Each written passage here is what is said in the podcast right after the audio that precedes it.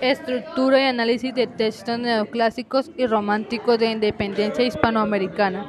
Primero, dice el maestro Héctor Orjuela que el periodo de la literatura de la independencia está conformado por procederes escritores o escritores procederes.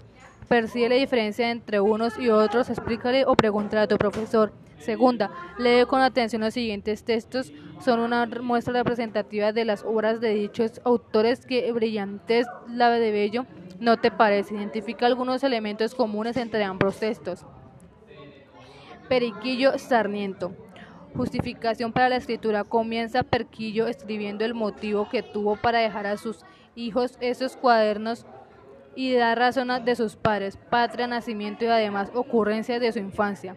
Carácter autobiográfico, prostrado en una cama muchos meses hace batallado con los médicos y enfermedades, esperando con resignación el día en que cumplió el orden de la divina providencia hayáis de cerrar mis ojos, queridos mis hijos míos.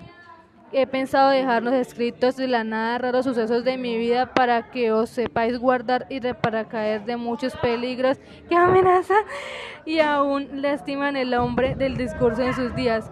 Finidad moralice, deseo que en esta lectura aprendáis a despechar muchos errores que notéis emitirlos por mí otros otros y que prevenidos a humillaciones os pongáis a sufrir los malos tratamientos de que yo he sufrido por mi culpa, satisfechos de que mejor es aprovechar el desengaño de las cabezas